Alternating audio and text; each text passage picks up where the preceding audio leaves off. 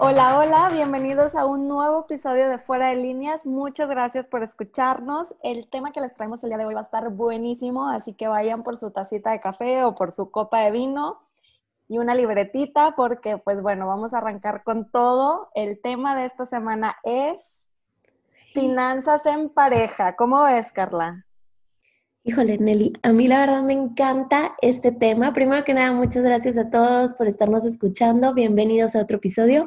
Y sí, la verdad es que el tema de finanzas en pareja no solo me encanta, sino creo que hay mucho que podemos mencionar porque hay mucho tabú en el tema de las finanzas.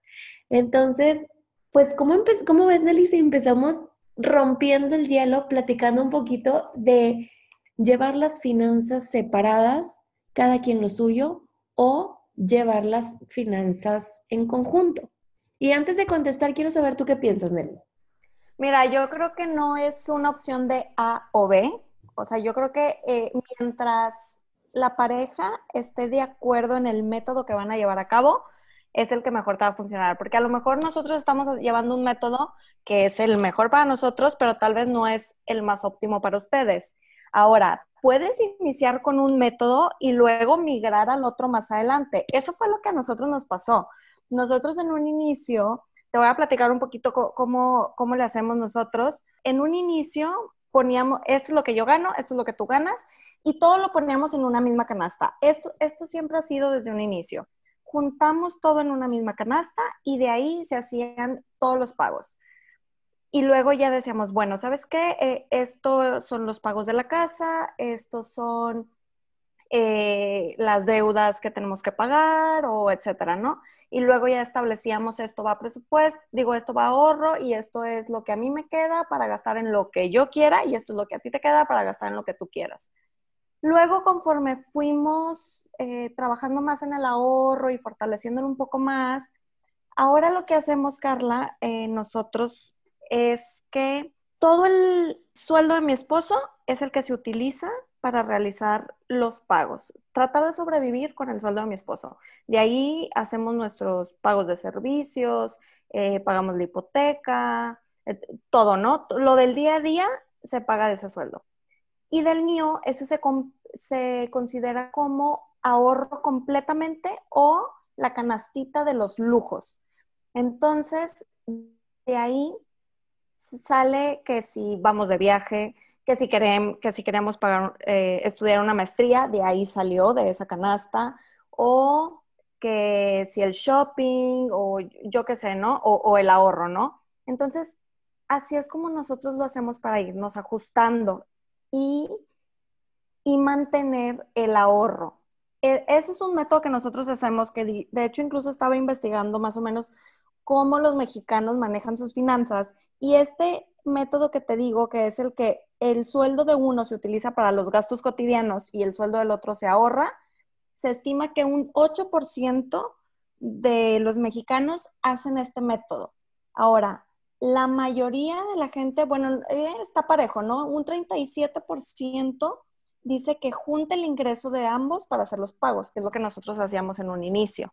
Y te digo, luego migramos a este otro pero ese 37% que junta el ingreso de ambos para hacer los pagos tampoco está muy, eh, está muy reñido con un 36% de los mexicanos que divide los gastos completamente. Es decir, yo me encargo de mi sueldo, yo pago lo que, lo que a mí me corresponde y del tuyo tú pagas lo tuyo. Y a lo mejor lo que tienen en común, pues ya cada quien aporta mitad y mitad. Entonces me hicieron muy interesantes estas cifras. Eh, Carla, ¿tú cómo, ¿Ustedes cómo le hacen? A ver, platícame. Bueno, fíjate que muy parecido, Nelly. La verdad es que quiero tocar, primero quiero comenzar diciendo que para que unas finanzas en pareja sean sanas, necesita existir mucha comunicación y mucha honestidad.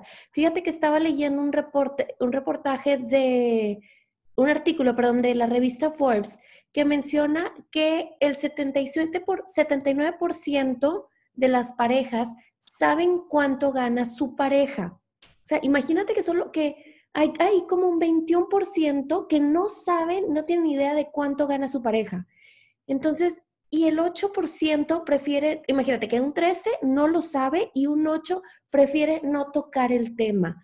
Hablan también de que las finanzas es un, está entre los primeros tres problemas de divorcio o motivos de divorcio. Entonces, sí es un tema que es un gran reto para mantener el amor. Imagínate que, parte de la portada de este artículo decía que el dinero y una mala administración pueden meter estrés innecesario en una relación. Así que para evitar que el amor salga por la ventana, crea, o sea que es importante crear un plan para organizar las finanzas en pareja. O sea, no eres tú, son nuestras finanzas, ¿no? el famoso, el famoso dicho de cuenta. Claro, claro, es una de las principales causas de, estrés, de discusión, como luego dicen, ¿no? De que, eh, creo que en ese mismo artículo decían de que el dinero es el, número, es el enemigo número uno de las parejas. Pues claro, como dices tú, comparto firmemente que debe existir una comunicación clara y una transparencia completamente. Yo sí conozco muchas parejas, tengo amigas que dicen, yo sí sé cuánto gana mi esposo, pero él no sabe cuánto gano yo. o sea, o les dicen un número mm, menor a lo que es, o, yo qué sé, ¿no? Entonces, cuando uno ya cambia de vivir solo a vivir con alguien más, estás cambiando, o sea, realmente estás cambiando la manera de vivir. Por ende, eh, se debe de manejar distinto, debes de llevar una nueva forma de administración. Y si estás compartiendo con alguien el hogar, pues a ver, deben de estar en sintonía de, que, de cómo se van a llevar a cabo esas finanzas para que como pareja puedan ir creciendo su, su patrimonio. Debe existir, además de la comunicación y transparencia, es un trabajo en equipo. Deben compartir esos objetivos y esas metas. Totalmente, Nelly. Y fíjate que quiero mencionar algo que dice la doctora Elvira Torres, experta en finanzas, y ella menciona que tenemos que hacer las finanzas en pareja un tema de, de, comunicación y no de discusión. Es normal que vuelen los platos, pero necesitamos crear momentos y a estos momentos los vamos a llamar citas financieras que tenemos que tener con nuestra pareja. Ejemplo, vamos a, vamos a, a, cenar en la casa, una copita de vino, una cena rica, oye, pero el día de hoy vamos a dedicarle tiempo hablar del dinero. Y realmente se vale que es como decía Elvira Torres, que vuelen los platos, pero necesitamos crear estos espacios, porque a veces llega el marido cansado, agobiado del trabajo, la esposa estresada con los hijos y se hace una bomba donde, oye, es que tengo que pagar, explota y no se, no se logra ni una comunicación ni una solución. Entonces lo que queremos es crear estos momentos donde ambos estén conscientes que esa cita es para hablar de temas de finanzas en pareja. Ahora. Oye, Carla, pero yo me quiero ir un paso atrás, o sea, no te esperes a que ya vivas con tu pareja o los que estén casados o no estén casados, no se esperen a que ya vivan con su pareja para hablar de estos temas. Se tienen que ver desde antes, desde que son novios, desde que, desde que ya están platicando de temas de, de, vivir juntos, desde ese entonces ya tienen que ir platicando porque tienen que compartir si cuentan con los mismos objetivos, si tienen metas similares, oye, ¿qué, ¿qué, es lo que tú quieres? ¿Qué es lo que el otro quiere? Nosotros, eh, digo, eh, aquí en mi experiencia personal, nosotros desde antes de casarnos, ya hablábamos de estos temas, de a ver, ¿cuál es tu meta a mediano plazo y a largo plazo? ¿Qué quieres hacer? ¿Cuáles son tus planes? No, pues yo quiero una maestría, no, pues yo también. No, ¿y para cuándo? Bueno, pues hay que ahorrar para que en cuatro o cinco años podamos estudiar una maestría. O, o cuando nos casamos, ¿cuándo queremos tener hijos? Bueno, pues también hay que ahorrar para eso. Yo creo que antes. Mira, yo te confieso, nosotros cuando éramos novios no hablábamos de, a ver, ¿cuál es tu plan de vida? ¿Qué quieres a tus tres? O sea, no, él me dijo que en algún momento quiere hacer una maestría y que calcula por ahí de los 40, ok. Pero, ¿sabes algo? Nunca hablamos de yo gano tanto, tú ganas tanto. Eso nunca lo mencionamos. Sin embargo, teníamos estos temas, por ejemplo, ¿cómo veíamos las deudas? ¿Eres de ahorrar y luego gastar o eres de pedir un crédito y lo vas pagando? Eso sí es algo clave que lo notamos en el noviazgo. O sea, yo era de ahorro, creaba mi canasta y lo iba pagando, ¿verdad? A cambio, mi novio, o sea, en aquel tiempo cuando éramos novios, él le gustaba, va, pide un crédito y luego lo va pagando. Y yo, pero pues es que, digo, eran distintas maneras, pero al final de cuentas lográbamos los mismos objetivos. Yo creo que el clímax se presta cuando preparas, te preparas para tu boda. Oye, ¿cuál es nuestro presupuesto? ¿Es esto? Bueno, entonces, ¿cuánto en flores? ¿Cuánto en alcohol? ¿Cuánto en...? Y empiezan a trabajar en parejas y empiezan a ver si uno se está saliendo del presupuesto y qué tanto el otro no. Usen como definitivamente, como mencionas Nelly, el noviazgo para conocer a lo mejor las estrategias, pero si estabas en un caso como el mío donde no sabías tanto detalle y la verdad a mí me daba todavía un poquito de pena llegar a decirle, oye, ¿cuánto ganas? Este, ¿Cuánto? No, pero... obviamente no vas a llegar así con ese cuestionario en las primeras citas, ¿verdad? Pero ya cuando dices, oye, estamos ya planeando una vida juntos, pues ya se tienen que tocar esos temas. Te lo juro. Para saber quién, para saber quién es el Gastón, quién es la orativa, ah. y que no haya sorpresas a la hora de la hora, porque oye, ¿cuántos no? Yo conozco muchas parejas que sacan su verdadero yo cuando ya están planeando la boda porque eh, empiezan los temas de discusión en, en qué sí gastar y qué no. Ah, definitivamente, Nelly. Y ahí es donde dices, ay Dios, ya estoy, o sea, ¿qué me metí? ¿Verdad? Entonces, otro punto que quiero tocar, Nelly, no sé a ti qué tanto te pasó, pero a veces traemos patrones de nuestra casa. Ejemplo, si mi papá era el que llevaba las finanzas y el manejo del dinero y mi mamá solamente hacía los pagos de, de la casa, pero mi papá traía el dinero y mi mamá como lo administraba, ¿verdad? A veces tendemos a repetir ese rol en nuestro matrimonio, donde imagínate, mi mamá administraba el dinero y vamos a suponer que en la casa de mi esposo su papá administraba el dinero. Entonces llegan y los dos quieren hacer el papel de administrar. Ese es como el primer escenario. Segundo, donde la mamá le hacía la administración, imagínate que mi suegra hacía la administración y en mi casa, pues no, mi mamá nunca la hacía, entonces yo llego y él espera que yo haga la administración del dinero y yo así como, no, pues no, digo, claro. pero es otro escenario que a veces por repetir patrones llega a haber también un tema de, de discusión o que puede como, por, pero porque quieres que yo lo administre, pues ya tienes tu dinero, hazlo tú. Y, a veces es por simple eh, espejo, ¿verdad? La neurona espejo que actúa ahí. Exacto, y por eso volvemos a lo mismo, el tema de la comunicación. Mientras los dos se pongan de acuerdo de qué rol va a tomar cada quien y, y acepten ese error, pues pues bruto, o sea, no, no, debería haber problema. Por ejemplo, en nuestro caso, sí nos, nos dividimos ciertas cosas, de, a ver, tú eres responsable de pagar estos servicios, yo soy responsable de pagar estas cosas y tenemos que estar al pendiente de, a ver, si se llevaron a cabo o no se llevaron a cabo.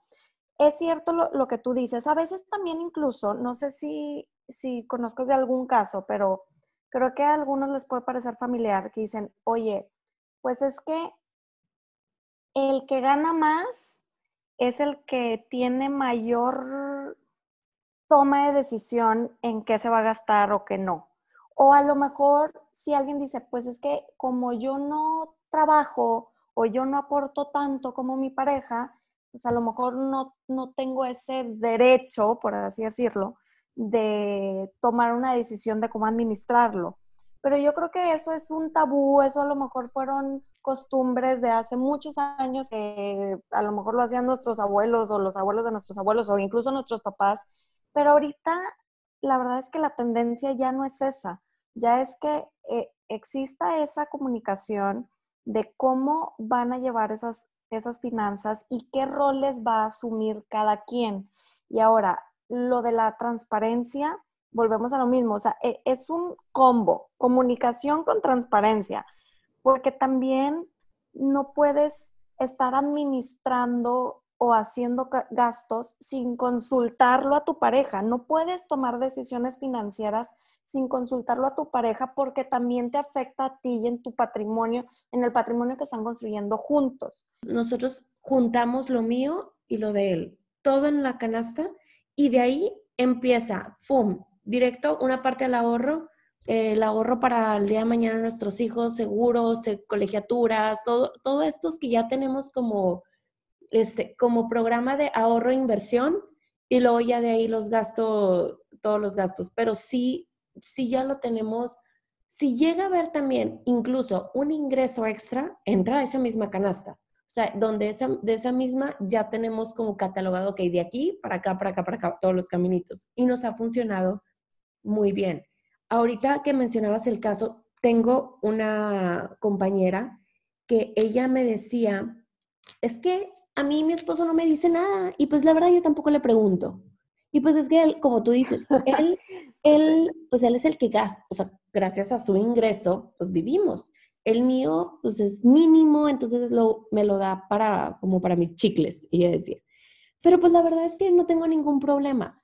Eso es lo que también pasa, en el que a veces ni siquiera hay interés de una de las partes por querer saber más o por querer entender el por qué se toman las decisiones. Incluso ella vino a uno de los cursos de finanzas personales que llegamos a dar y me acuerdo que me dijo que aprendió mucho y fue y le dijo al esposo, oye, pero ¿dónde tienes el dinero invertido?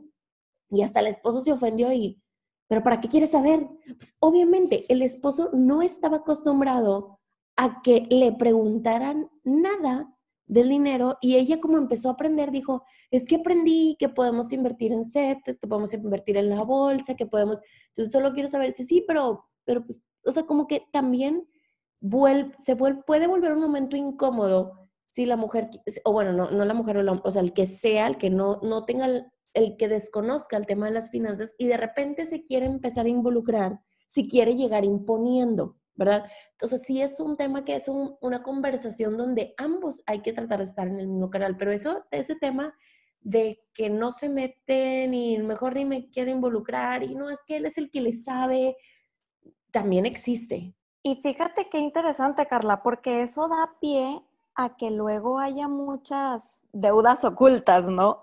O gastos ocultos. Porque luego, ¿cuántas veces no pasa que, oye, yo sí he escuchado eh, personas que dicen, híjole, es que debo tanta X cantidad de dinero y mi pareja ni enterada.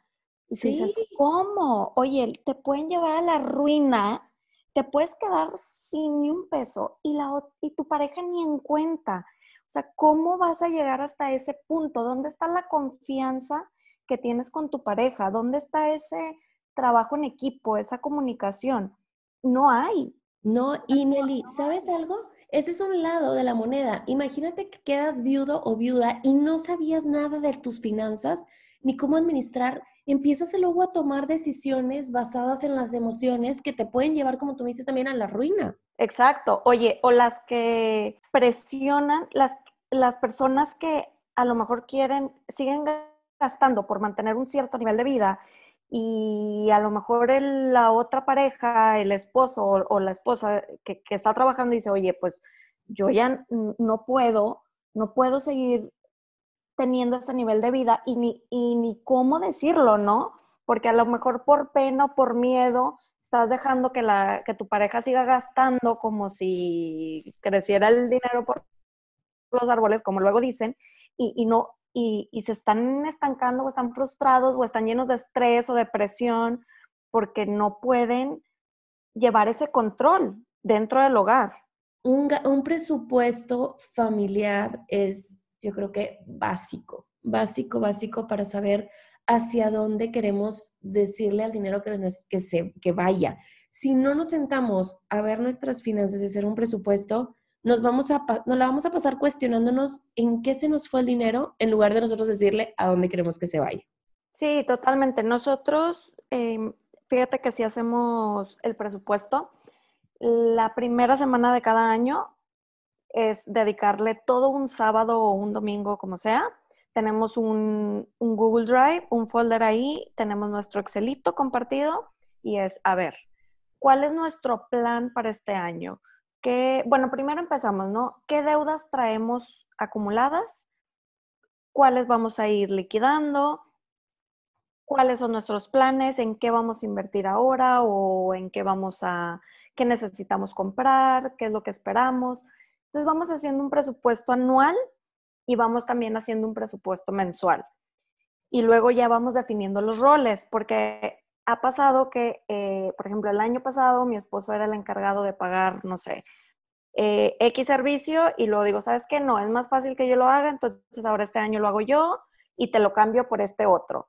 Entonces es, cada año vamos revisando, nos juntamos, nos sentamos, vemos todo el presupuesto anual y luego cada mes y, y hasta tenemos nuestro invite en Google, en nuestro calendario, que a mí me parece el recordatorio de el primer fin de semana de cada mes, toca revisar el presupuesto. Y es cómo vamos, estuvimos acorde a lo del presupuesto, hay algo que eh, llegó, uh, hubo un gasto extraordinario, ¿no? Estuvo dentro de lo planeado o fue un presupuesto muy conservador o no tan conservador. Entonces lo vamos revisando y eso es algo que sí recomiendo muchísimo que lo hagan todas las parejas. Y no necesariamente digo, si ya empezó el año, digo, ahorita es súper buen tiempo porque estamos en enero, pueden ir planeando eso, pero eh, eh, es algo que, les, es un ejercicio que les va a servir muchísimo para poder administrarse y poder eh, ver en dónde están parados y hacia, dónde quieren ir en temas de finanzas. Tú dijiste ahí algo básico. Tú dedicas un día al año, o sea, un día al principio del año para planear hacia dónde. Vamos a hacer viajes, vamos a pagar, vamos a tener deudas, vamos a prepararnos, vamos a invertir. Y eso es básico. Hubo un año que me dediqué en el matrimonio a entender todos los bancos, todas las cuentas, a entender todos los movimientos, las inversiones, todo. Y a partir de ahí dije, ¿sabes qué? Yo me encargo, porque yo, yo era más administradora, yo quería saber exactamente dónde estaba cada peso y, y mi esposo era como, como más tranquilo y más confiado en que sí, ahí debe de estar, sí, ahí está. yo, a ver, no, que existe. O sea, entonces, pero fue un año de aprendizaje. Entonces, vas aprendiendo a prueba y error. Y como tú, tú hiciste el año pasado, que oye, te cambio esta por esta, y pues este año ya lo hiciste de una manera que es más eficiente para ti, porque al final de cuentas la familia empieza a crecer, las responsabilidades laborales también empiezan a crecer y pues los compromisos y todo, o sea, uno empieza a tener su mente más ocupada y siempre es importante que la cabeza de ambos tenga definido dónde está o quién va a ser o quién qué rol se va a jugar para el tema financiero. Revisar los estados de cuenta es algo también súper importante porque nunca sabes qué te estén cobrando ahí de más, ¿verdad? Sí, totalmente. Y fíjate que incluso un ejercicio que salió ahora en este año, que te digo, la semana pasada nos juntamos a, a revisar nuestro presupuesto anual fue, oye, tú tienes tus cuentas, yo tengo las mías, pero luego yo no sé ni en qué banco él tiene su, dinero, ¿no? De perdido de, oye, a ver, vamos a hacer un Excelito donde diga, eh, tal cuenta, terminación tal, en tal banco, es la tuya, es la mía, la otra, porque como dices tú, luego no sabes en cuánto tienes en qué cosa, de dónde, de dónde se están pagando ciertos gastos, o saber todo ese flujo del dinero, cómo está operando en tus finanzas. Es importante. Mira, Nelly, quiero darles otro tip que a nosotros nos sirvió muchísimo y que, pues, si le sirve a alguien, pues qué mejor, ¿verdad? Pero ahí no te digo, nosotros tenemos todo en una, una canasta, metemos lo mío, lo de él, todo ahí, ¿verdad? Y de ahí vamos a, a, nuestro ahorro, nuestras inversiones, a nuestros, eh, al viaje, a los gastos fijos, a los gastos variables y demás pero tenemos cada quien una cuenta separada. Entonces, yo tengo una tarjeta ah, totalmente de otro banco, mi esposo tiene una tarjeta de otro banco y tenemos un, porcentaje que destinamos a nuestros gastos y chiflazones o lo que lo queremos llevar. Que si él se quiere comprar el abono de rayados, va, pero ahí ya tiene un dinero de él para que él se gaste en lo que él quiera, cuando él quiera, y no me tenga que estar diciendo, oye, voy a sacar de la canasta porque, ay, no, pero ¿por qué vas a gastar en eso si estamos ahorrando? Y se vuelve después, y no, cada quien también se vale que tenga su privacidad. Al final de cuentas, ambos están trabajando, si es el caso, y si no, pues la idea es que también el dinero se use para, para el día a día, si te quieres ir a comprar un café, si te quieres ir a, no sé, algún spa, algún club, lo que gustes, el regalo de cumpleaños de tu pareja oye, me voy a sacar dinero porque fíjate que te voy a regalar algo de cumpleaños. Pues no, ¿verdad? Entonces, esto también, este tipo de, de, acción de cada quien en lo que se lo quiera gastar, también es muy, eh, bueno, nos ha ayudado, nos ha gustado mucho cómo se maneja. Claro, y es que también hay que comprender las necesidades o gustos de la otra pareja. No te puedes poner tampoco piqui en ese sentido, porque como dices tú, a ver, tu esposo, para él es importante tener el, el abono de rayados, o es importante comprarse X videojuego, y tal vez tú no lo vas a comprender, pero porque, eh, porque pues no, o sea, tú no estás en, no, tienes los mismos gustos que él, así como a lo mejor tú necesitas irte al spa cada mes o yo qué sé. Entonces él también tiene que comprender eh, ese punto de vista. Sí, eh, totalmente de acuerdo. Nosotros también hacemos, hacemos eso. A ver, sí ponemos todo en una misma canasta y al ponerlo en una misma canasta nosotros lo referimos una canasta virtual, ¿no? Por así decirlo. Sí. Eh, y, y luego cada quien tiene un presupuesto para uso, uso libre, o sea, para tus gustos, tus necesidades, que si me voy a cortar el cabello, que si me quiero ir al café, lo que sea, ¿no? Yo también comparto, comparto esa filosofía, ese tipo de administración. A mí se me hace muy amigable eh, y, una forma también de, respetar los gustos y, o necesidades que tiene cada quien, ¿no? Sí, definitivamente es algo que a nosotros nos ha gustado mucho y lo compartimos porque si ya se vuelve después algo, oye, ¿me puedes depositar ahora sí en mi mes?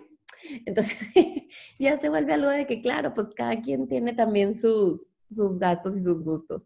A ver, entonces nada más así, un recap de los cuatro métodos. Yo creo que, bueno, aquí veo cinco métodos de acuerdo a un artículo de Forbes de cómo llevar las finanzas decía, a ver, una opción es, juntan el, ingreso de ambos para hacer los pagos, que es lo que haces tú, Carla. Sí. Segunda opción, dividen los gastos. Tercera opción, cada quien paga lo suyo. Cuarta opción, utiliza el sueldo de uno para los gastos cotidianos o los gastos del día a día y el sueldo del otro lo ahorra, que es lo que hacemos nosotros. Y un último, de un 8% de la gente dice que no planea y pues improvisa de acuerdo a la situación. O sea, vive el día a día. El día a día. Exacto, hay como, como se estén dando las cosas. Que yo creo que esa es la, híjole, la, pues la menos eficiente. Te puedes sacar la chamba en ese día, pero si quieres tener metas a largo plazo, mediano plazo, pues no te va a dar si luego quieres, no sé, poner un negocio, invertir en algo, hacer crecer tu patrimonio de adquiriendo una propiedad o yo qué sé, creo que si sigues ese método va a estar muy complicado cumplir esas metas que tienes. Yo creo que estaría interesante si nos quieren compartir qué les ha funcionado a ustedes, técnicas que han aplicado. Al final de cuentas de eso se trata, ¿verdad? De que nos de a través de estos medios podemos pasarnos herramientas que nos puedan servir a todos y de cómo, cómo poder mejorarlo o cómo empezarlo a practicar de una mejor manera. Así es, los invitamos a que se reúnan a platicar sobre finanzas con su pareja. Es muy recomendable eh, pues tener la información necesaria de cuánto es el ingreso de cada uno y cuánto puede aportar cada quien para poder evitar malos entendidos, para poder planear un presupuesto anual, mensual, como, como se adapten ustedes y poder encontrar oportunidades de ahorro.